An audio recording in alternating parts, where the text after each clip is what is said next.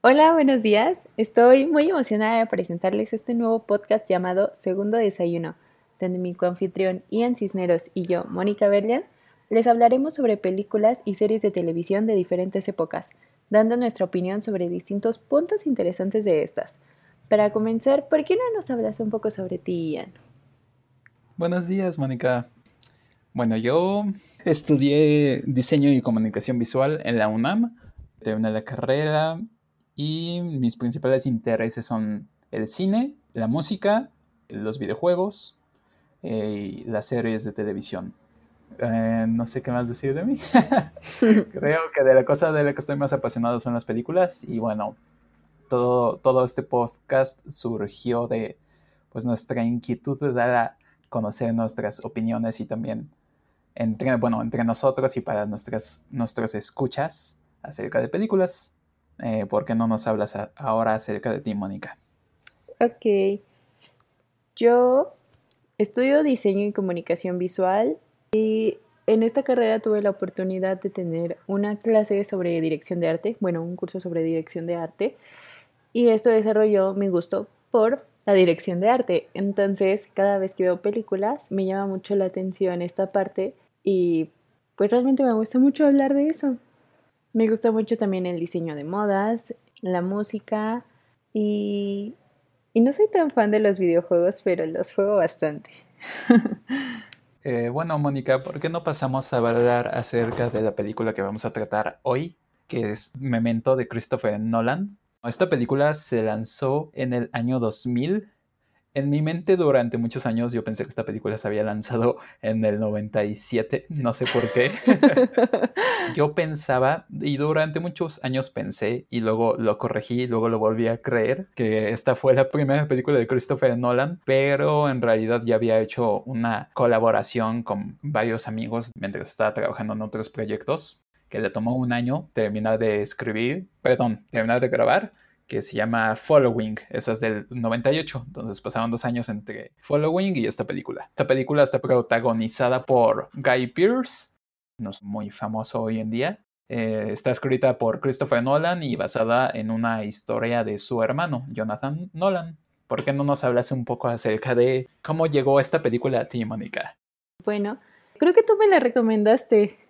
Me acuerdo que la primera vez que la vi no entendí un montón de cosas y me dejó pensando muchísimo tiempo. Creo que la he visto dos veces o tres y ahora ya le entiendo un poco más a la trama porque para los que no sepan, esta película comienza con el final de la historia. Entonces, a lo largo de la película van desarrollando la historia, pero como en reversa. Hay ciertos flashbacks que no tienen sentido hasta que ves un poco más de la película. Creo que la primera vez que la vi me costó un poco de trabajo. Tiene muchos detalles que siento que a la primera no le agarras la onda por completo.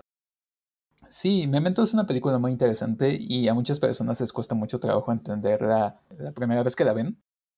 Esta película, como bien dijo Mónica, yo se la recomendé, no me acuerdo si fue el año pasado, Tal vez fue como mi quinta, sexta vez de ver la película. Y recuerdo que la vi cuando era niño. Me sentí muy fascinado por ella. Porque tiene una estructura, como dijo Mónica, que es diferente. La forma en la que la historia es contada es en reversa, como dice Mónica. Hay dos tipos de secuencias en la película. Para quienes no la, no la han visto, pues véanla, ¿no? Pero para los que no saben, no, no recuerdan. Hay secuencias en blanco y negro y secuencias a color. Entonces la película empieza primero con una, una escena del protagonista Guy Pearce y esa escena va en reversa, vemos las acciones de fin a principio. Entonces termina esa y la película va intercalando entre las escenas de color y las de blanco y negro y las de blanco y negro siguen una estructura de principio a fin. Después de las de blanco y negro ya aparecen las de color, que son las que vemos un fragmento en el tiempo y después vemos otra escena en blanco y negro y después vemos otra escena color, pero esa siguiente escena color pasa antes de la escena color anterior. ¿Estoy explicando claramente, Mónica? No sé si... es. Eh, creo que puede llegar a haber un poco de confusión para quienes no hayan visto la película, pero para quienes ya, creo que sí se entiende. bueno, yo espero que sí. Es una película, de hecho es mi película favorita de Christopher Nolan. En mi opinión tiene películas mejores que esta, pero tiene un lugar muy especial en mi corazón porque se me hace muy distinta a todas las demás que tiene. Bueno, ¿por qué no empezamos hablando un poco de la historia, Mónica, y de los personajes? Bueno, Memento es una película de suspenso, suspenso psicológico, tal vez lo podríamos llamar así. Como dijimos, protagonizada por Guy Pearce, que hace el personaje de Leonard. Eh, Leonard es una persona que tiene un tipo de amnesia que no le permite crear nuevos recuerdos por un incidente que le pasó hace muchos años, que nos explica más adelante, en el que murió su esposa cuando unos asaltantes entraron a su casa. Eh, la asesinaron y, bueno, le dieron un golpe en la cabeza, según lo que él nos cuenta, que evitó que pudiera crear nuevos recuerdos. ¿Qué nos puedes decir de la película, Mónica?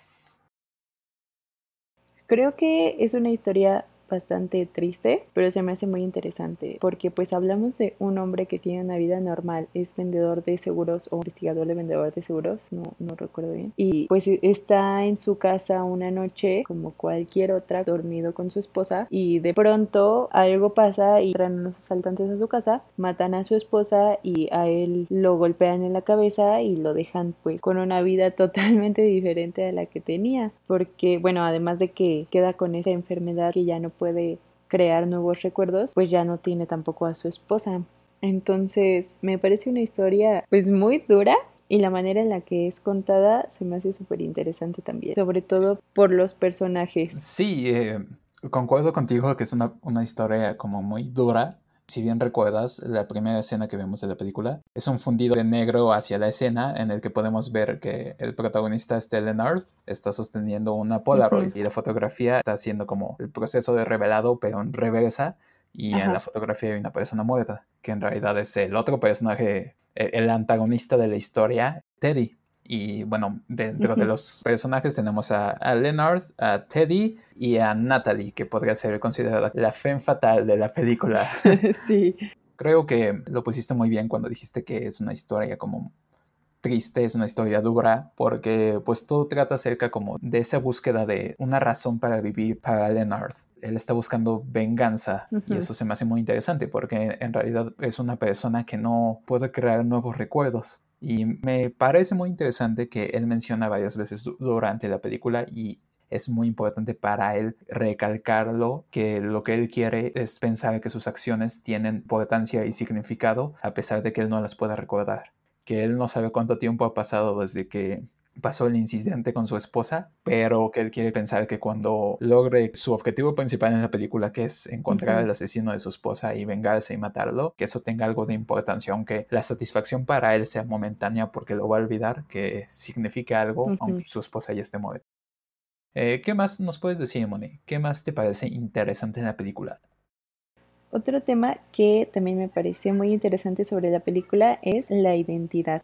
A lo largo de la película vemos cómo Leonard trata de convencerse a sí mismo de diferentes cosas, de quiénes son la gente en la que puede confiar, quiénes no, qué cosas son las que puede hacer, qué cosas no, para que lo acerquen más a su objetivo. Sin embargo, al final de la película nos damos cuenta que realmente él decide qué creer. Pasan tantas cosas que hasta uno como espectador no sabe si son verdad o son mentira. Hay que ser muy observadores en esos detalles que después les hablaremos, que nos dejan ver si lo que está pasando es un recuerdo que se inventó Leonard o si realmente es algo que de verdad pasó. Porque hay una escena donde están Teddy y Leonard hablando y Teddy le pregunta a Leonard que por qué no fue con la policía y les llevó el caso de su esposa para que encontraran al culpable o algo así. El punto es que Leonard le dice que él seguía por los hechos que los investigadores seguían por los hechos, no por los recuerdos. Entonces, que él se tatúa los hechos que va descubriendo, entre comillas, porque muchos no los va descubriendo, los va él armando solito, como a su propia conveniencia. Y dice que un recuerdo se puede alterar. Después vemos una escena donde Teddy le está hablando de lo que en realidad pasó cuál es la verdad sobre el incidente de Sammy Jenkins, que es un personaje que también es interesante y ahorita hablaremos de eso. Le dice cómo él se inventó toda esa historia. Y Leonard piensa que no, que él realmente recuerda quién era Sammy Jenkins. Entonces, creo que ese punto de, de buscar la identidad a través de los hechos o los recuerdos se me hace muy interesante porque siento que muchas veces también, o sea, nosotros nos aferramos a cosas que puede que no hayan pasado como las recordamos y que por esas cosas que recordamos, pues nosotros hagamos ciertas cosas, así como Lena. Claro, eh, siento que tocaste unos puntos muy importantes de la película, que incluso el mismo Christopher Nolan ha hablado acerca de ellos. Siempre ha dejado en claro acerca de, de, los dos tipos de secuencias que manejan sus películas, de, bueno, en su película, en esta en específico, que las escenas a color son las escenas subjetivas en el que estamos en la mente de Leonard, escuchamos sus pensamientos cuando está realizando las acciones y en las escenas de blanco y negro escuchamos una conversación telefónica que él está teniendo con un policía que al principio no sabemos que siquiera con quién está hablando y escuchamos eh, los hechos como él los recuerda, no con tintes de subjetividad, solo lo vemos como él sabe que pasó. Y creo que es muy importante eso, creo que la búsqueda o más bien la identidad a la que se le quiere aferrar, quien cree que es. Y, y, sí, como él dice, él siente que se necesita aferrar a los hechos porque los recuerdos en sí no son confiables, se pueden alterar como tú bien lo mencionaste, y creo que eso es lo que permite que la película nos lleve a un final que muchas personas sienten que es ambiguo. No sé, me gusta mucho eso. Siento que, bueno, la tuve que ver muchísimas veces para llegar a la conclusión que yo creo que la intención, más allá de que sí sea o no sea, pero pues no le quitamos el valor a que las personas vean diferentes interpretaciones. Yo veo que la visión de la película es demostrarte que al final lo que dice Leonard que es real, en realidad todo es inventado por su mente. Todo lo creo alrededor de un incidente. Y bueno, supongo que ahorita entraremos un poco acerca de ese tema. Bueno, como ya mencionamos, Leonard no puede crear nuevos recuerdos y se tatúa en su cuerpo los diferentes hechos que sabe acerca del caso de su esposa o cosas importantes como de que se tiene que rasurar o sus cosas de la vida cotidiana. Entonces, dentro de esto, bueno, empezamos la película con la escena de reversa y pasamos a una llamada telefónica en blanco y negro en un cuarto de hotel en el que Leonard está eh, explicando su condición. Entonces creo que esto es muy interesante porque la manera en la que Christopher Nolan maneja como la exposición para las reglas de su mundo, para explicarte por qué vive así el personaje, qué es lo que quiere. Te lo explica mucho a través de estas escenas que son más cortas que las de color. Entonces en esta pues se tatúa muchas cosas en su cuerpo. ¿Qué pensaste de esto inicialmente? A mí me causó mucho interés. Siento que es una premisa interesante para una historia, como para venderla así como un pitch de elevador, así da una historia de una persona que no puede crear nuevos recuerdos y las cosas que quiere recordar se las tatúa en el cuerpo para que nunca se le borren. ¿Qué opinas de esto? ¿Qué pensaste inicialmente cuando yo sugerí que viéramos esta película? Pues creo que así me la sugeriste. sí. Me pareció muy interesante porque siento que es algo que no sabía cómo se podía presentar. Siento que me imaginaba que podía ser un tema muy amplio sobre si se tatuaba cosas que lo ayudaran como que ir a tal lado o cosas así. Yo dije, entonces se va a hacer tatuajes de todo, todo el tiempo. Pero no, ya después vemos que también hace pequeñas notas y tiene un mapa y las fotos y todo eso. Entonces siento que al principio cuando me dijiste que se trataba la película se me hizo súper interesante. Y después cuando ya la vimos, no me imaginaba que fuera a ser así. Me gustó. Claro, me gusta mucho la manera de que manejan lo de los tatuajes porque siento que se adecua de una manera muy fácil al tema de la película. O sea, él se tatúa las cosas que son importantes para él porque no quiere olvidar o se quiere hacer recordar que está en esa búsqueda de venganza por lo que le pasó a su esposa. Como bien dijiste, él tiene sus mapas, sus notas, tiene sus fotografías, que eso también se me hace muy, muy cool, que tiene las fotografías con, bueno, las fotos de las personas o de su carro o del hotel y hace pequeñas anotaciones en eso, pero nada de eso es tan importante como los hechos que siente que le van a permitir encontrar al asesino de su esposa que son las que se tatúa permanentemente en su cuerpo. Entonces, tiene razón, lo pudieron haber manejado de muchas maneras, pero creo que se adecua muy bien con la venganza, con la sed de venganza que él tiene. Bueno, podemos pasar a hablar de, de, más personajes en específico. Entonces, conocemos a Leonard. Leonard está en búsqueda de, bueno, ya dijimos muchas veces, de venganza por su esposa. Y conocemos otro personaje que es el antagonista de la historia. Eh, se llama Teddy, que lo actúa John Pantoliano. Es, no sé si recuerdas, eh, Moni, cuando vimos Matrix, es uno de los antagonistas de Matrix. No, yo me acuerdo en Batman que es este Jim Gordon, ¿no? ¿O no es el mismo actor? No, no es el mismo actor, ese es Gary Oldman. Nada que ver, Mónica. No, John Pantoliano, si lo recuerdas, en Matrix es el personaje que le dice a Neo que vivir fuera de la Matrix está bien feo y que los traiciona a todos. Si alguien no ha visto Matrix, salió en el 99. Pero no, no, no, no recuerdo eso. Bueno, John Pantoliano este, tiene una carrera filmográfica muy grande. Es, bueno, yo lo considero buen actor. Y curiosamente, John Pantoliano obtuvo este papel todo porque la otra actriz importante de la película, esta Carrie Ann Moss, actuó con John Pantoliano en la película de Matrix. A ella sí la recuerdo. Y es Trinity en Matrix. Sí. Entonces ella habló con Christopher Nolan y con los productores y les dijo, oigan, el antagonista, este Teddy, puede ser John Pantoliano. Y eh, inicialmente Christopher Nolan no, no estuvo enamorado de la idea. Como que sentía que la personalidad de, de John Pantoliano no quedaba en el papel.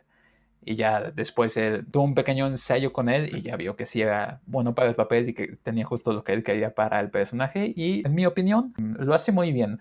Es gracioso, y hace que desconfíes de él, porque en realidad durante mucho tiempo en la película y todavía incluso al final no sabemos exactamente qué es lo que quiere. Al parecer, Teddy es un policía corrupto.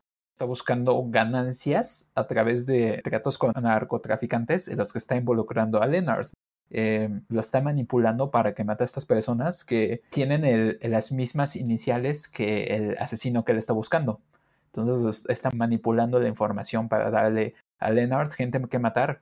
Sí, eh, bueno, dime tú qué piensas de este personaje en específico. No, pues totalmente de acuerdo contigo. Siento que en ningún momento he confiado en nada de lo que dice. Además de cómo se lleva la película, su misma actitud, su manera de hablar, de decir las cosas. Creo que la segunda vez ya puede tener un poco más de noción de qué era lo que en realidad estaba pasando, porque también el tema de la realidad es algo súper complejo en esta película, a mi parecer, y siento que no hay una manera de creerle tal cual. Exacto, sientes que nunca le crees a película por cómo siempre le dice todo a Leonard, como un estafador. Sí, aparte no lo vemos interactuar con otros personajes, entonces no sabemos qué es lo que realmente está pasando. O sea, si le está contando la verdad o si no le está diciendo todo o, si solo lo está manipulando o, si en algún momento sí de verdad fue bueno o qué está pasando.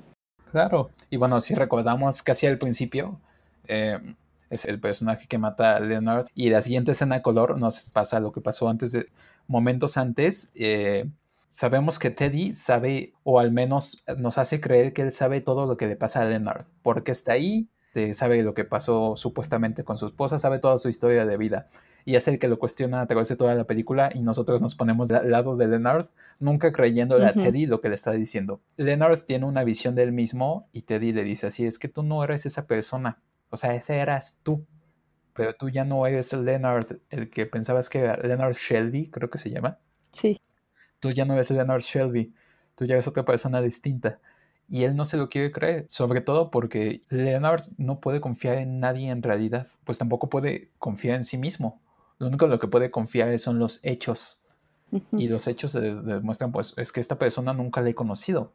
Tal vez ha visto 40 veces en toda mi vida y he hablado con él muchas veces, pero yo no sé nada de él en realidad.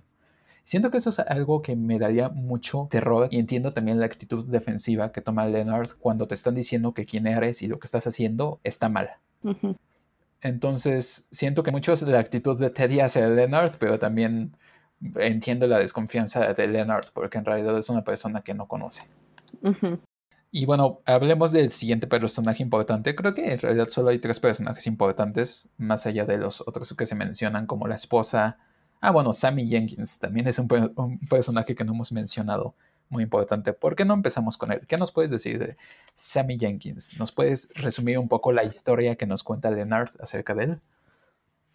Bueno, pues Sammy Jenkins era un hombre al parecer nos cuenta Leonard, que tenía un contrato con la aseguradora en la que trabajaba Leonard y algo pasa que tiene un accidente y tiene un padecimiento similar al de Leonard. Entonces su esposa trata de cobrar el seguro, Leonard investiga toda la historia y llega a la conclusión de que Sammy Jenkins también padece de un problema donde no puede generar nuevos recuerdos, solamente sabe todo lo que pasó antes del accidente que tuvo. No, no sé si especifican tal cual si sabe todas esas cosas. Creo que sí. Bueno, no, no lo dice tal cual, se sobreentiende que es lo que sabe. Ajá, sí. lo que pasa es que puede recordar cosas eh, como por dos minutos. Pasan dos minutos y olvida todo lo que pasó. Entonces, o sea, como que se supone que él ya tiene recuerdos de antes, pero después del accidente no puede generar recuerdos nuevos. Su memoria le dura dos minutos a lo mucho. Ajá, pero no perdió el conocimiento de hacer ciertas cosas, como por ejemplo su esposa tenía diabetes, entonces él era quien le administraba las inyecciones de insulina que necesitaba, no, no olvidó cómo hacerlo a pesar del accidente. Lo que pasa con este personaje es que la esposa de Sammy Jenkins trata de cobrar el seguro y a Sammy Jenkins se le hacen un montón de pruebas médicas y psicológicas, psicomotrices y un montón para determinar cuál es la raíz de los recuerdos, bueno, de la memoria más bien.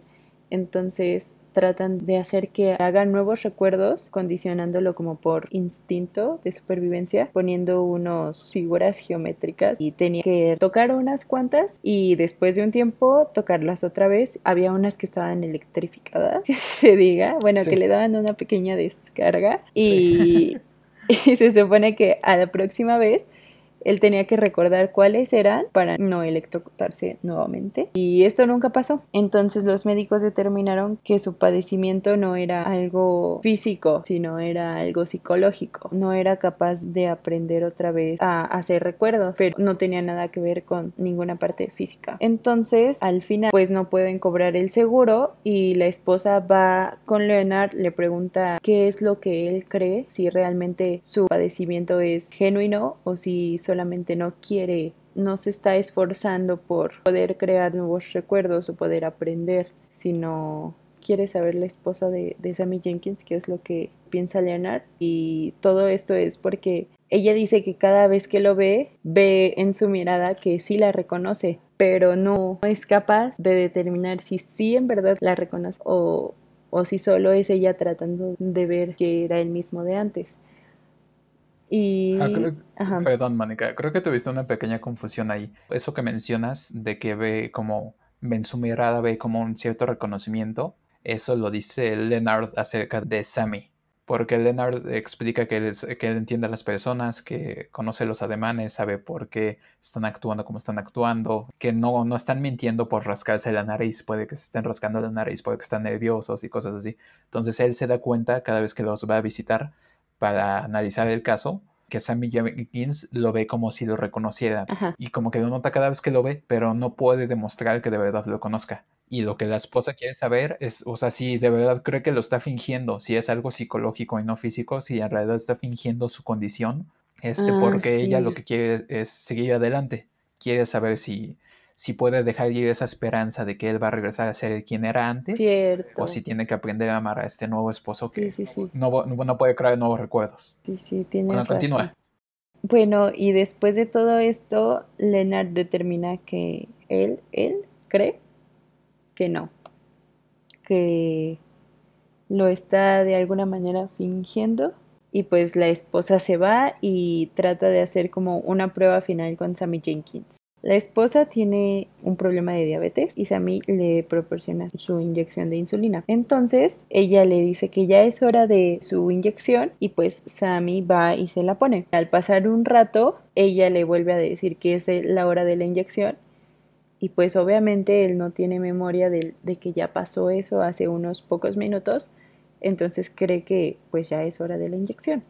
Va y le pone otra vez la inyección y así lo hace varias veces la esposa para comprobar si era verdad que él estaba fingiendo o no, porque pues si estaba fingiendo obviamente no se iba a atrever a ponerle tantas inyecciones de insulina. Entonces se alcanza a ver que la esposa se pone muy mal de desilusión porque empieza a llorar al ver que Sammy cada vez va y le pone su inyección y que realmente no está fingiendo. Entonces, al final la esposa termina por tener un ataque hipoglucémico y pues termina por morirse. Y pues mí Jenkins es quien la asesinó de cierta manera y terminan por llevarlo a, un manicomio. Exacto. Sí, muy bien. Buen, buen resumen, Mónica. Em, Toda esa historia de Sammy Jenkins me agrada mucho porque usualmente dentro de las películas y las series de televisión hay una historia principal y una historia secundaria.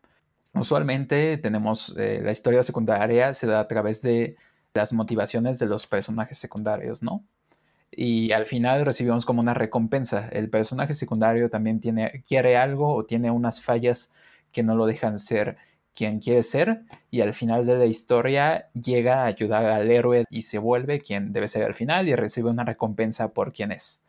Entonces, en esta película, obviamente no es el caso de esa estructura, no es obligatoria en sí en las películas. De hecho, yo tengo toda una situación con, con la manera en la que se manejan las historias, pero esa es como una estructura básica. Entonces, en esta película, nosotros conocemos a este otro personaje, a Sammy Yankees, que lo conocemos a través de los ojos de Leonard. Él nos está dando los hechos objetivos en estas escenas de blanco y negro acerca de Sammy y nosotros llegamos a conocer a Sammy y su trágica historia como una historia secundaria, pero que nos explica a la vez el porqué de las condiciones de vida actuales de Leonard, de nuestra protagonista. Nos explica, como bien dijiste, Mónica, que tienen los objetos esos electrificados, que hay como cinco o seis de esos y siempre toca los que están electrificados. Entonces, como por condicionamiento, él tiene que aprender cuáles tocar y cuáles no. Y Leonard así maneja su vida a través de la repetición para él enseñarse a sí mismo subconscientemente qué debe hacer y qué no. Entonces él por eso se hace sus tatuajes, hace sus notas, toma sus fotografías, actúa por instinto, no por recuerdo. Y creo que eso es muy importante para mencionarnos o hacernos entender más allá de las condiciones de vida actual de Leonard, y no sé si notaste esto, Mónica, la misma negación que tiene Leonard acerca de quién podría ser de verdad. Y bueno, aquí ya nos metemos como a temas más allá de la mitad de la película, en la que mm, comprendemos que en las escenas de blanco y negro, Leonard está hablando por teléfono con una persona y no sabemos quién es. Y en cierto punto, eh, algún tatuaje que ya se había hecho le empieza a dar comezón debajo de una venda que se pone, ¿no? O una gasa. Entonces se, la quita y lee así de nunca contestes el teléfono. Y le pregunta quién es y le cuelgan. Y resulta que la persona que le está hablando por teléfono, o al menos eso se entiende, que es Teddy. Bueno, yo no estaba seguro, dije si es Teddy o no, porque nunca le creemos nada a Teddy, porque en sí, en la fotografía que tiene Leonard de Teddy, le tiene escrito abajo, bueno, en la parte de atrás, te dice no creas sus mentiras. Entonces nosotros ya estamos también como predispuestos a nunca creer lo que le está diciendo. Y cuando dice que es policía, yo es así, ¿es policía? No, no creo. Y sabes que es policía hasta el final de la película, cuando le enseña su, ¿Cómo se dice su badge? su badge de policía. no sé, no sé cómo se dice. Ah, bueno, le enseña, le enseña su badge de policía. Hasta ahí sabemos que de verdad tenemos los hechos de que sí es policía. Entonces, y también, curiosamente, cuando estuve leyendo de la película, hay una parte donde Leonard marca a un teléfono al de Teddy y más adelante en unas escenas de blanco y negro marca el mismo teléfono, o sea, los dígitos que se ve que presiona son los mismos. Entonces, como Teddy, más bien como Lenny ya no le quiere contestar a Teddy, llega Teddy, o bueno, suponemos que es Teddy, y le deja un sobre debajo de la puerta y le dice así de contéstame. Y abre el sobre y en el sobre viene una fotografía, que es como parte muy crucial de la película, creo yo, en el que vemos a Leonard feliz, sin playera, señalándose en un punto en su pecho, en el que no tiene un tatuaje. Y bueno, y conocemos a Natalie, que Natalie pues todavía no, no hemos hablado de ella, pero Natalie en una parte le pregunta que por qué no se ha tatuado ahí nada. Y él dice que no sabe. Y dice así, ah, pues tal vez es el espacio que tiene reservado para cuando lo hagas. O creo que él sí sabe. Que él sí sabe que es por eso, ¿no? que es el espacio reservado para recordarse a sí mismo que ya mató al asesino de su esposa. Y en esta fotografía está así. Y no sé si lo notaste, Mónica. Bueno, yo lo noté porque ya lo he visto muchísimas veces. Entonces no, no sé si es porque ya, ya entendí un poco más pero en esta parte está hablando de Sammy Jenkins y de su condición. Explica cómo él no es nada como Sammy Jenkins. Él hizo funcionar lo que Sammy Jenkins no podía hacer funcionar. Y que él todo ese tiempo, cuando pensaba que Sammy Jenkins lo podía reconocer, Leonard se dio cuenta de que en realidad no conocía a las personas. Sammy Jenkins fingía reconocer a Leonard nunca fue de que verdad lo reconociera. Y en esa parte no está hablando de que en realidad él no conocía a Sammy Jenkins, se dio cuenta, por eso es que en realidad nunca lo fingió y de que él creyó mal que era psicológico y no físico. En esa parte que está contando todo eso, voltea la fotografía. Le da la vuelta y sigue contando como él mismo rechazando que ya pudo él haber matado en el pasado al asesino de su esposa. No, esa parte no la noté. O sea, recuerdo todo esto de que él se da cuenta de que no le creyó a Sammy Jenkins, que ahora lo entiende, pero no, no recuerdo esa parte de la fotografía. Sí, Porque recuerdo, ay, perdón, recuerdo que, bueno, más bien no estoy segura, si en esa misma parte es cuando pasan una escena en blanco y negro donde está Sammy Jenkins eh, sentado en una silla en el... Eh, en el manicomio. En, efecto, es esa misma escena. Sí, y pasa un hombre caminando enfrente de él y Sammy Jenkins lo voltea a ver como, como, ah, te reconozco. Y enseguida, así en un segundo, no es Sammy, es Leonard. Exacto, sí. Y esa escena, no sé si recuerdas, yo no sabía eso de la película. La primera vez yo lo investigué acerca de la película y me salió en internet. Y fíjate que esta vez que la vimos, siento que es una escena que pasa súper rápido, o sea, dura como, no dura ni medio segundo. Y la vimos esta vez y siento que duró una eternidad porque lo puede ver así claramente. puede ver, porque pasa enfrente de él la persona, ¿no? En ese momento en el que va a pasar enfrente de él, es Leonard el que está en la silla. Y cuando pasa, ya que pasó la persona, vuelve a ser Sammy. Sammy. Ajá. Sí, es esa misma escena que dices tú, cuando está hablando acerca del reconocimiento de que ya no cree que Sammy esté bueno... Haya fingido. Ajá, en esa escena es cuando sale eso de, de Sammy en la silla y luego que es Lenny en la silla y que voltea la foto. Ah. Entonces hay muchas como pistas a través de la película que te llevan a una conclusión al final. Que en el momento hablamos de eso. Em, sí. ¿Por qué no nos hablas de Natalie? Siento que para mí este personaje me costó mucho entenderlo, sobre todo por la naturaleza de, de, bueno, de la edición de la película, que, que, llega un punto en el que me gusta mucho la película, pero como a la mitad de la película me agobia un poco el ritmo que tiene, porque no sé si a ti te pasó lo mismo, de que pasa algo, ¿no? Pasa el, asesinato del principio. Y todas las escenas que siguen, eh, las que son a color, son del final hacia atrás para explicarte cómo llegaron a ese punto del principio, ¿no? Sí. Que en realidad es el final. En esas escenas, cada una desde color termina como en una acción muy reconocible. Creo que la primerísima que pasa es cuando le dice Lenny. Sí.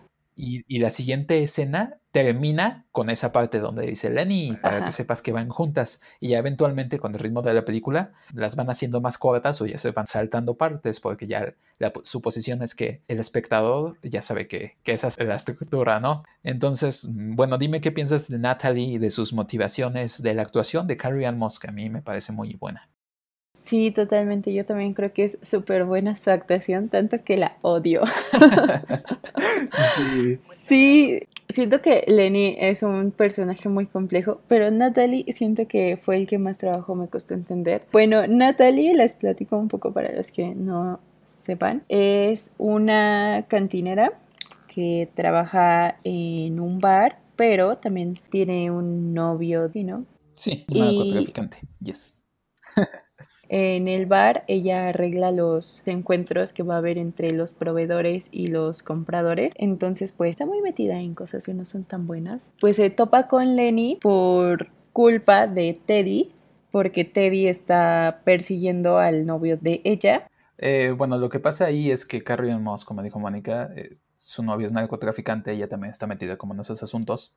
Y lo que pasa es que Teddy hace un trato con Jimmy, perdón, el novio de Natalie, y se quedan de ver en, un, en una casa abandonada, un terreno baldío. Y llegan, en, bueno, creo que esto pasa al final, de hecho, ¿no? Al final ya sabemos, es que esa es la situación con Natalie, que en realidad nunca sabemos qué es lo que quiere de Leonard. sabemos que todo es por su interés, pero nunca entendemos eh, por qué le causa ese interés y le quiere manipular a Leonard hasta que acaba la película que es cuando vemos que Leonard fue a ese encuentro entre Teddy y Jimmy, y bueno, no fue Teddy, solo fue, fue este Leonard y mató al novio de Natalie. Por lo que le hace creer Teddy en las llamadas telefónicas es que el asesino de su esposa es un narcotraficante. Y el asesino tiene las mismas iniciales del nombre, John G, creo que es John G, ¿no? Y que hay muchísimos John G's en el mundo y que por eso lo manipula Teddy y lo lleva y pues se llama Jimmy, Jimmy Grant o algo así. Entonces llega ahí y piensa que es el asesino de su esposa y lo mata. Entonces llega Teddy y bueno, hay todo un argumento ahí que todavía no nos vamos a meter y se queda con la ropa de Jimmy. Entonces, y con su coche. Y con su coche, claro. Entonces, en el momento de la película en el que conocemos a Natalie, que es prácticamente en el primer tercio de la película, Natalie se saca de onda, ¿no?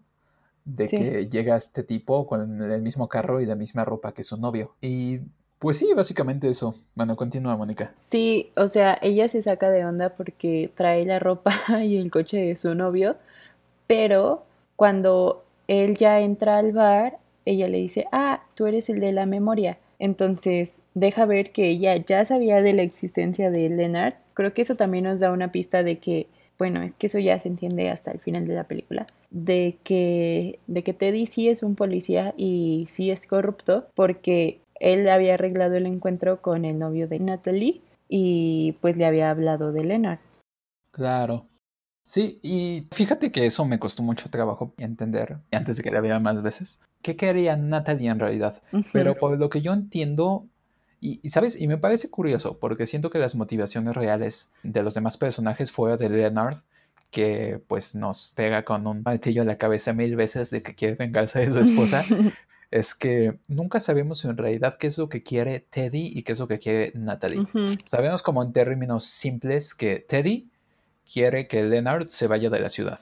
Porque tiene el carro y la ropa de esta persona que mataron, que pues nadie se debe enterar, entonces se puede meter en problemas y quiere que se vaya, para que cualquier cosa que pase, pues él no tenga nada que ver, ¿no? Entonces, como de la manera más simple, quiere eso y quiere, bueno, muchas veces te deja ver que quiere quedarse con el carro de Leonard, que en realidad no es su carro, es el carro del narcotraficante de Jimmy. Ajá. Y Natalie. Pero no quiere en sí el carro quiere el dinero que está dentro del carro, que son creo que 100 mil dólares. Ah, exacto, sí, el dinero y el arma están ahí, la de Jimmy, exacto.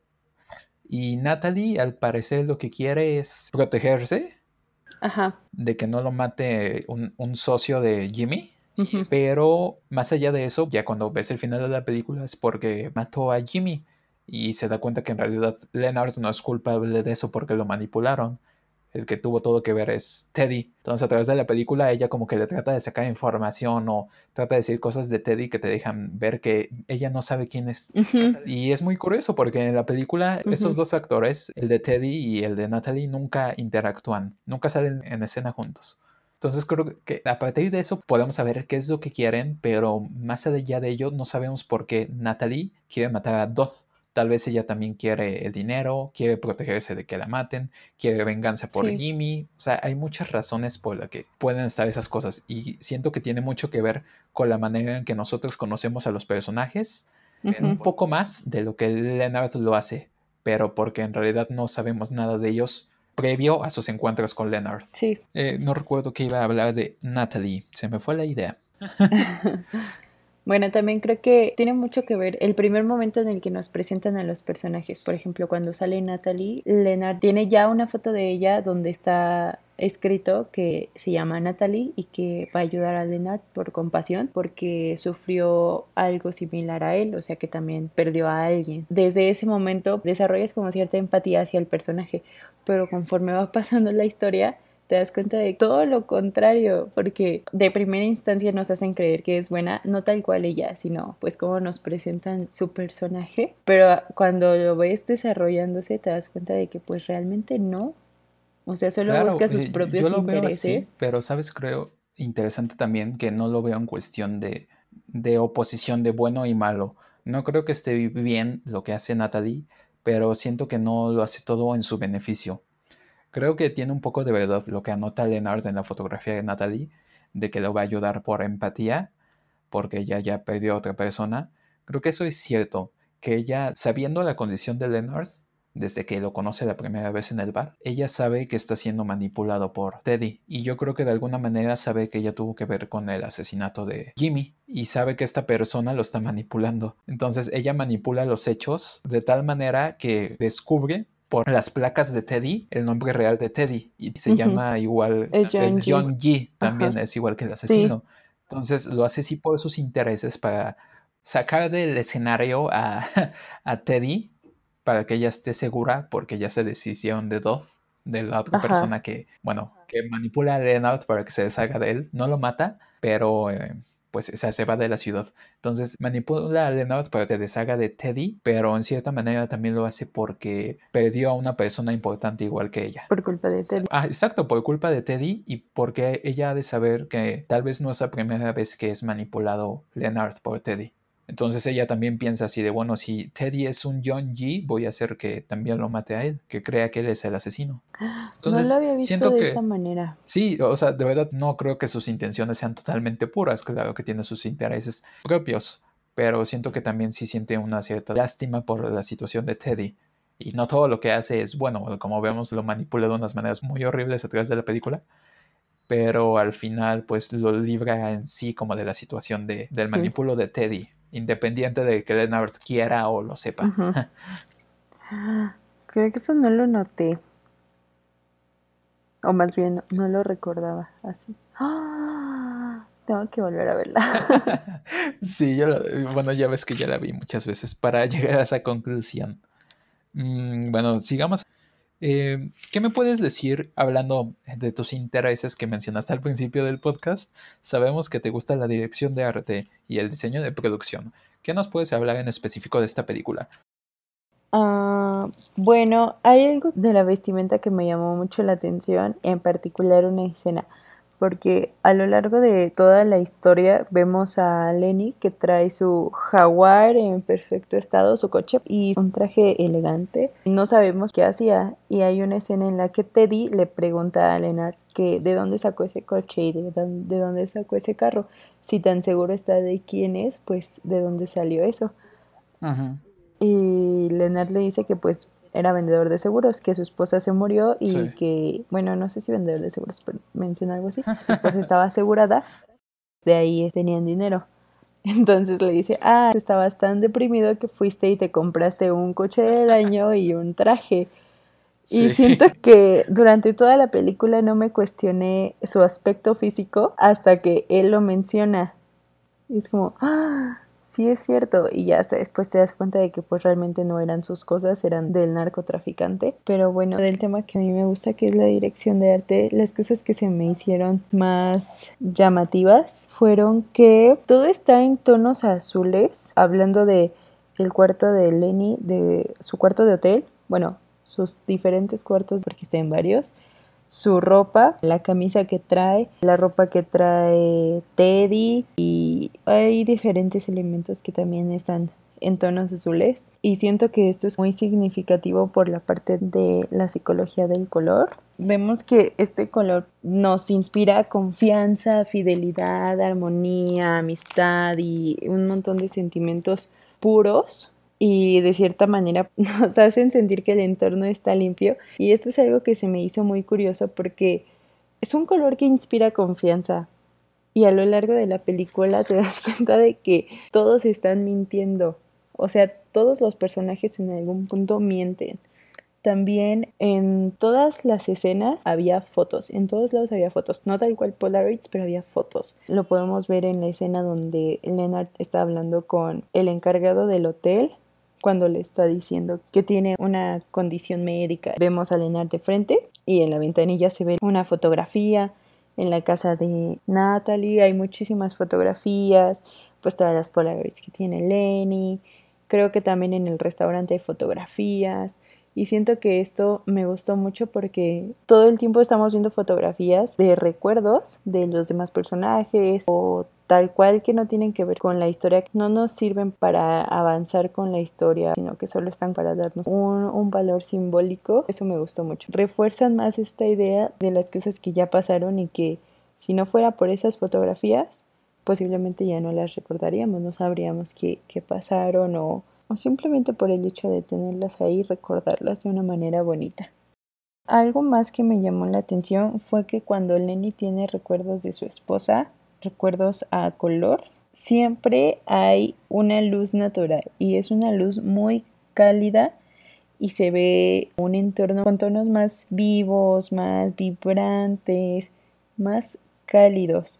Y cuando pasan a escenas del tiempo presente, por así decirlo, donde está Lenny con Teddy o con Natalie, todos los ambientes son más oscuros. La iluminación es un poco más fría, también los colores que predominan en el ambiente son más fríos y siento que esto me gustó bastante porque los colores cálidos tienden a evocar emociones más positivas, nos dejan ver en esta película como una época más optimista y de las demás escenas que son en tonos un poco más fríos te dejan ver esa parte que ya no tiene tanta esta, esta luz.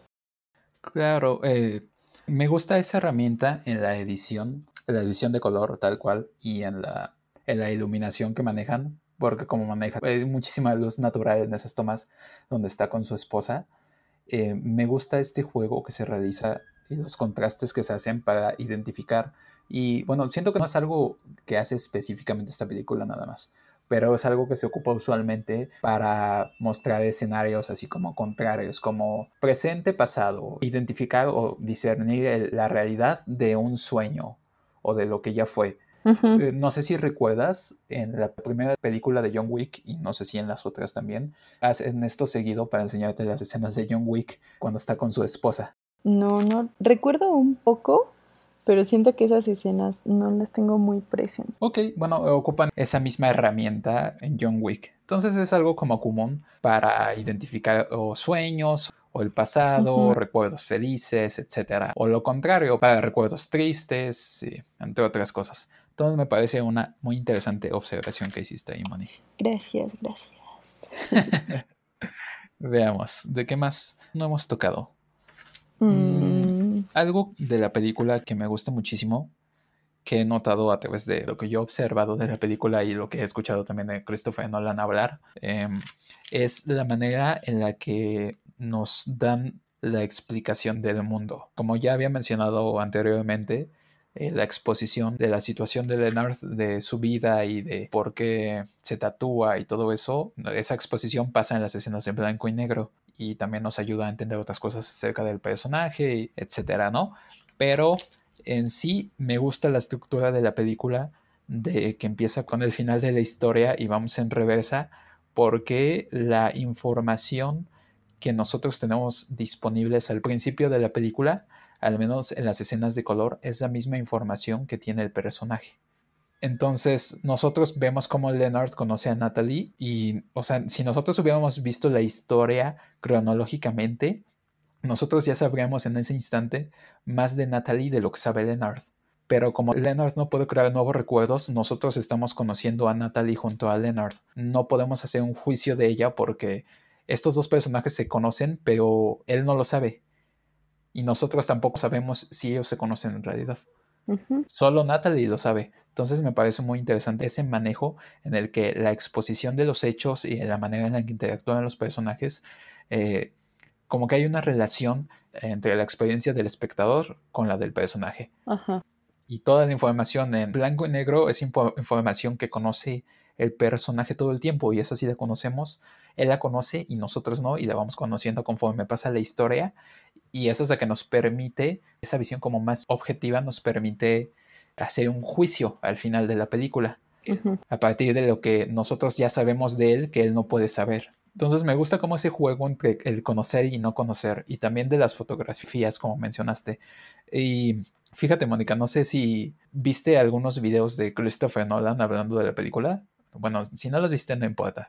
¿Los viste algunos? Eh, no. Ah, sí, bueno, no, no importa que no hayas visto este, ninguna entrevista con él. En esas entrevistas menciona un punto que se me hace importante y él lo maneja a manera de chiste, pero habla como en la primera toma de la película nosotros podemos ver la fotografía del asesinato de Teddy. Entonces, si lo reducimos como toda esa escena, lo que podemos ver es que la degradación de la memoria de Leonard en, esa escena de, que va en reversa, porque él pudo presenciar los hechos y en realidad, bueno, esto es algo que también ya había llegado a mí, pero me gusta como lo pone Christopher Nolan, eh, que en realidad la fotografía pasa de ser revelada a, bueno, como a desrevelarse. Entonces representa como el estado mental de Leonard de olvidar todos, todos los nuevos recuerdos que está creando. Me gusta que lo hace ver como que la venganza para Leonard es un momento fuerte, es un momento emotivo que tiene un significado para él y que al final no importa, o sea, pasa de ser algo muy, muy crudo y algo que está muy mal visto y de hecho prohibido por la sociedad a ser algo mundano, pasa a no significar nada. Eh, entonces, lo que dice Christopher Nolan acerca de este momento es que, pues, ve solo la primera escena de la película y ya cuando se viste toda la película y se ríe. Porque, pues, prácticamente es cierto. Él está en toda esta búsqueda de venganza y él quiere encontrar significado en sus acciones cuando, pues, todo el mundo sigue y él en realidad no puede percibir el tiempo, el paso del tiempo, porque no puede crear nuevos recuerdos. Entonces, me parece como muy triste la situación de Leonard. Sí, a mí también. Recuerdo la primera vez que vimos esa película y mencionaste esto mismo. Se me hizo como, claro, o sea, sí. Y darte cuenta de eso creo que es fácil después de que ya la viste varias veces, pero pues realmente es algo muy triste, como ya no puede percibir el tiempo y también como pierde la noción de la realidad.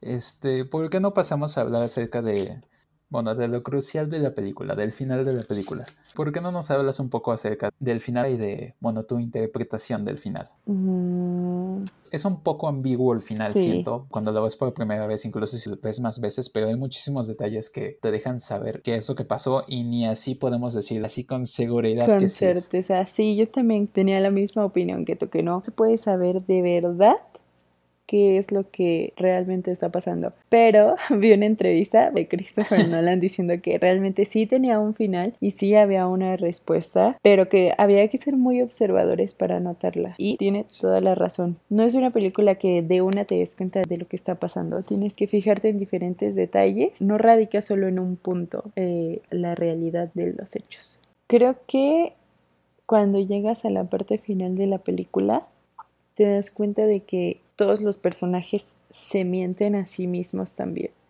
En algún punto todos le mienten a Lenny y tú como espectador tienes empatía por él porque siempre tiene esta mirada de inocencia, de que no sabe qué está pasando, como de ingenuidad. Y cuando termina la película, que en realidad es el comienzo de la historia, te das cuenta de que toda la historia pasa, o bueno, al menos yo me di cuenta de que toda la historia pasa porque Lenny así lo quiso. O sea, había un montón de cosas que le dejaban clara la verdad, pero que él no quiso aceptar y él decidió hacerse su nueva verdad. Entonces, cuando ves el final, después de que ya viste toda la historia, te puedes dar cuenta de que los detalles, como lo mencionaba antes, que Natalie ya sabía de la existencia de Lenny, te deja ver que Teddy realmente sí era un policía y ves que hay dinero en el coche, entiendes por qué Teddy quiere que Leonard se vaya y eso da a entender que realmente estaba metido en cosas que tenían que ver con Natalie y el narcotraficante y que al final puede ser alguien que sí haya dicho la verdad. Creo que la conclusión a la que yo puedo llegar es que Teddy sí le dijo la verdad a Leonard. Que realmente Leonard no conoció a Sammy Jenkins porque no existía un Sammy Jenkins. Él se inventó toda la historia y que la esposa de Sammy Jenkins en realidad era la esposa de Leonard. Porque en la parte donde están comiendo Leonard y Teddy, Leonard menciona que los recuerdos pueden alterarse que pueden modificarse. Y aquí nos dejan ver con la escena donde Sammy Jenkins se vuelve Leonard y luego otra vez vuelve a ser Sammy Jenkins. Con ese diálogo y concluyo que Teddy le dijo la verdad a Leonard y que en realidad él ya había matado al asesino de su esposa, ya había tenido su venganza y que sí todo lo que pasó fue porque Teddy lo estuvo manipulando a lo largo de la historia, porque Natalie también lo estuvo manipulando y porque Leonard al final quiso creer eso. Sí, yo llegué a la misma conclusión al final de la película, solo que para mí fue como un, camino más tortuoso, porque, eh, bueno, la primera vez que la vimos juntos, llegué al final de la historia sin saber qué creer, sin saber si creerle a Leonard o a Teddy, o, saber incluso qué era verdad de todo eso que estaban diciendo. Bueno, para los que no saben o no recuerdan, al final de la película, como ya mencionamos, llega Leonard al encuentro con el narcotraficante y lo mata porque piensa que es el asesino de su esposa. Y llega Teddy y en eso el asesino creo que lo deja inconsciente, ¿no? Al principio del asesino. Sí, solo le da un golpe en la cabeza y está como pues todo débil y mareado. Ajá, está como aturdido, ¿no? Ajá. Y en lo que está aturdido lo está bajando por las escaleras y este Jimmy, el narcotraficante, susurra a Sammy. Entonces como que Leonard se saca de onda y llega Teddy y no sé si tengo bien entendido eso. No, si eso sí pasa así, que no, no te pasa en esa parte, pero en lo que está como aturdido se muere este Jimmy o lo mata Leonard antes de que llegue Teddy. Eso sí no sé. Creo que se escucha un disparo. Ah, ok. Bueno, no sé si lo estamos recordando bien. Tal vez tengamos que ver esa parte de nuevo. Pero bueno, al menos lo que pasa es que Jimmy se muere. Como Lenny. ¿Cómo? Que estamos modificando nuestros recuerdos como Lenny. Nos está pasando a nosotros también. Sí, efectivamente. Sí, porque ya no sé. Bueno, el punto es que Teddy, Teddy llega este, a ayudar a Leonard, llega al mismo lugar y ahí es cuando le suelta toda la verdad a Leonard de que el archivo policíaco que tenía Leonard desde el principio de la película, del caso del incidente con su esposa, estaba redactado todo bien escrito a máquina y de repente estaba todo tachado con cosas que le quitaron del caso. Y te di así, oye, yo cuando te di esto, estaba toda la información. ¿Quién lo tachó si no fuiste tú? Sí, aparte también le dice que él fue el que le dio el archivo, o sea, como para que le crea, le dice que él es policía y que él le dio el archivo. Y Leonard dice que no, que él trabajaba como investigador de una agencia de seguros y que por eso tenía esa información, ¿no? Exacto, sí, creo que sí. Creo que sí dicen eso. Y bueno, aquí Teddy nos deja saber que le tuvo como lástima por la situación a Leonard, supuestamente, eh, y lo ayudó a encontrar a los asesinos, que eran un par de drogadictos y Leonard mató al asesino de su esposa y fue cuando tomó esa foto, que Teddy le tomó esa foto donde está sonriendo y apuntándose hacia ese punto vacío de su corazón, bueno, de, de su pecho, en el que no tiene tatuaje. Yo vi algo interesante, pero no lo pude comprobar, que hay una escena donde está Leonard acostado en una cama y está con una mujer y la mujer le está acariciando el pecho donde tiene tatuado lo hice o lo conseguí o ya está hecho algo así en esa parte del pecho. Yo vi que había una escena así, pero no la encontré y no recuerdo haberla visto. Pasa, pasa muy rápido, haz de cuenta que le dice toda la verdad a, a Teddy, a Leonard, todo lo que él sabe al menos, y pues se deja ver que han estado bastante tiempo encontrando a diferentes John G's y matándolos. Y yo me imagino que Teddy haciendo de las suyas, haciendo ganancias y haciendo lo que quiera a partir de manipular a Leonard. Y Leonard no lo acepta. Y en eso toma una fotografía del jaguar del carro de Jimmy y le pone que es su carro. Y luego escribe la matrícula de Teddy para tatuársela como un hecho. Para que cuando encuentre de quién es esa matrícula, pues se encarga de matar a Teddy, porque Teddy también es un John G. Entonces, este, pues él mismo se manipula, él también no quiere aceptar lo que, o no quiere ver lo que puede que sea verdad. Entonces pasa eso, este, y ya vamos a la, última parte de la película en la que Leonard va manejando en el jaguar y, y dice así de, él quiere pensar que todos sus actos son importantes y que más allá de que los pueda recordar o no, el mundo sigue pasando y sus actos sí tienen consecuencia en el mundo en general. Y él quiere ver que cuando cierra los ojos, el mundo sigue estando ahí, independientemente de que él lo pueda recordar o no. Entonces, en esa parte en la que dice eso, sale su esposa, no, no es una mujer desconocida, sale su esposa en el pecho de Leonard y lo está acariciando y en el pecho se le ve el tatuaje que dice, lo hice. Ay, porque... yo no lo vi. ¿Cómo? Yo no lo vi. Sí, sí pasa rápido al final. Entonces, bueno, lo que te dejas entender la película a partir de la plática con Ted y todo eso es tal vez que pues no sabemos tampoco, ¿no? ¿Cuál es la realidad? Más allá de la realidad de Leonard, ¿cuál es la realidad de su situación? Pero cuando vemos esa escena, por ejemplo, esa que decimos del tatuaje y también lo de que aparece Lenny en el manicomio en vez de Sammy Yankees, podemos llegar como a conclusiones de que él en realidad todo el tiempo fue Sammy Yankees, como le dice Teddy, que su esposa fue la que se murió de diabetes, bueno, por las inyecciones de insulina, que el incidente de su esposa donde según la asesinaron no pasó así, no la asesinaron, sobrevivió, luego él perdió su capacidad para crear nuevos recuerdos y sucedió toda la situación de Sammy Yankees. Entonces creo que las claves de saber que en realidad él es Sammy Yankees y que en realidad él se está manipulando. Y siento que de cierta forma también que su situación es psicológica, él se obligó, se hizo creer que en realidad él era otra persona distinta a Sammy Yankees y que él niega, y de hecho lo puse en una de mis notas, que en una parte dice así como yo vivo como Sammy Yankees no pudo. Hace entender y dejan claro varias veces en las escenas de blanco y negro que él hizo lo que Sammy Jenkins no pudo hacer. Pudo vivir la vida como no la podía vivir él. Es como un reflejo, una consecuencia y una negación de Lenny a lo que pasó en su vida. Como que lo intentó y se obligó a ser otra persona que ahora sí lo pudo hacer, pensando eh, que la otra persona era ajeno a él. No, no tal cual que lo intentó. O sea, él siendo Sammy Jenkins, en realidad no lo intentó y pasó, y sí, tal vez sí pasó toda la investigación esa de, del seguro y todo eso, pero en realidad él no podía crear nuevos recuerdos. Y lo, lo dijeron como algo psicológico y no físico, y se murió su esposa, y yo creo que como consecuencia de eso, él se creó toda esta historia de que eso nunca pasó, para protegerse a sí mismo de lo que no quería mm. creer de su vida. Entonces siento que su condición no es totalmente, o bueno, no sé si en realidad sí, sí es física, porque él se pudo engañar, pudo dejar ir que él sí era Sammy Yankees.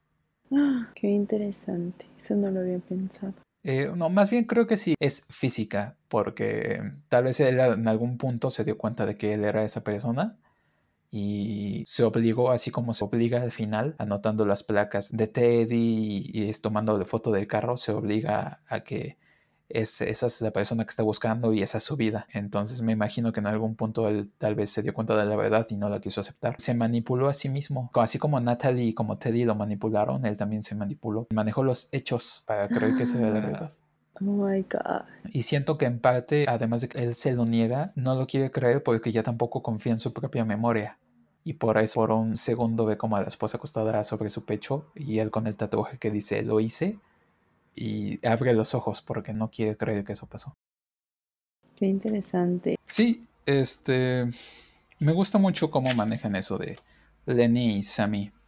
Hay como pequeñas pistas sutiles a través de la película. Ajá. Y es algo que también dice Christopher Nolan, que adquiere un placer por las películas que puedes ver varias veces y encontrar cosas nuevas. Que, y él siente que así es su película, que quiere que las personas vean que hay más lo que se están llevando. Y en una entrevista más reciente, como de aniversario de la película, creo que 20 aniversario de la película, que en este caso tuvo que haber sido apenas, pero no creo que haya sido este año. Bueno, eh, él habla de que creo que después de una proyección de la película, él le dijo a la audiencia el final, o sea, lo que de verdad significaba, y que su hermano, este Jonathan Nolan, le dijo, oye, pues es que no, no puedes hacer eso, o sea, su explicación no es menos válida que la tuya. A eso te estás exponiendo cuando haces este tipo de historia, lo manejas como lo manejaste. Y dice que desde ese entonces él ya no lo explica, que tienen razón, que a pesar de que él tenía como una visión final, que es que yo creo que es la de que él fue Sammy Yankees todo el tiempo, eso no, no invalida lo que los demás piensan. De que tal vez pues no sabemos, o en realidad él nunca fue Sammy Yankees, o quién sabe. Qué interesante. Efectivamente. Bueno, Mónica, creo que cubrimos bastantes cosas importantes de la película. ¿Algún otro tema que tú quieras del que hablemos, o del que quieras discutir? Creo que quedó bastante cubierta esta película por nuestras opiniones, nuestros análisis. Creo que me gustó eh, pues esta plática. A mí también la disfruté bastante. Eh, este es nuestro primer capítulo. espero que haya muchísimos más capítulos por venir. Y que no sea sencillo hacer esto cada vez más. Definitivamente. Mm, ¿Qué es lo que esperas de este podcast? ¿Crees que tengamos muchos escuchas? Yo espero que sí tengamos algunos. y bueno, los que sí nos sigan o que les interesen estos temas, eh, por favor, pues déjenoslo saber. Em, iba a decir, nos pueden encontrar en redes sociales, pero yo no manejo mis redes sociales más que para compartir memes. No sé si tú, Mónica, quieres compartir. Bueno, lo podemos compartir los dos. Lo podemos poner ahí en la descripción del episodio. Sí. Nuestras redes sociales, si nos gustan encontrar. Espero que nos divertamos mucho haciendo esto porque es algo que de verdad disfrutamos y es algo que de verdad nos gusta. Y que podamos llegar a gente que también les guste y que también lo disfruten y pues pasar un rato agradable. Sí, yo también espero lo mismo y mm, también queremos decirles que estamos abiertos a sugerencias, comentarios, todos positivos. Sabemos que es en internet y no siempre es así, pero tratemos de hacer esto Vamos para a que se- ignorar los negativos, básicamente.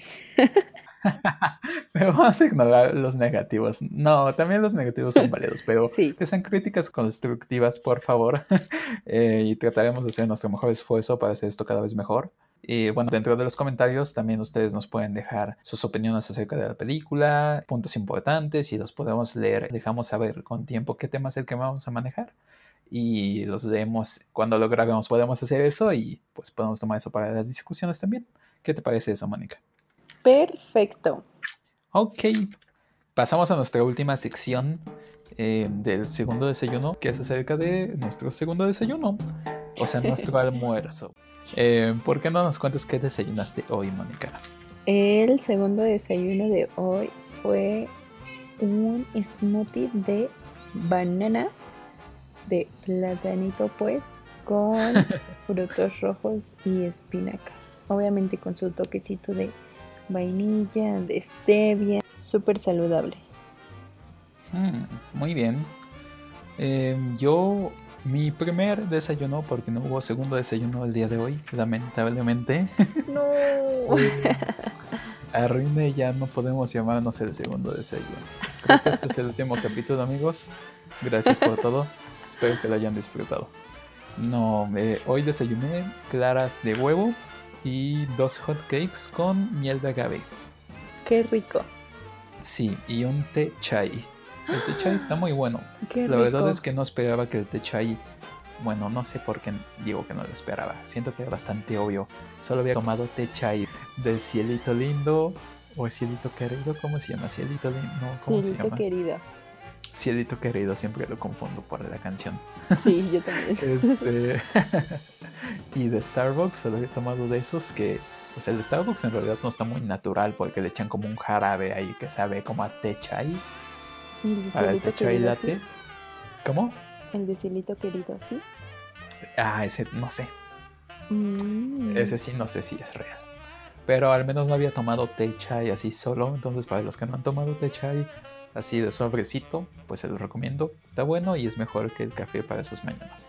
Entonces... No, sí. Yo sí, sí, sí, la verdad sí es mejor.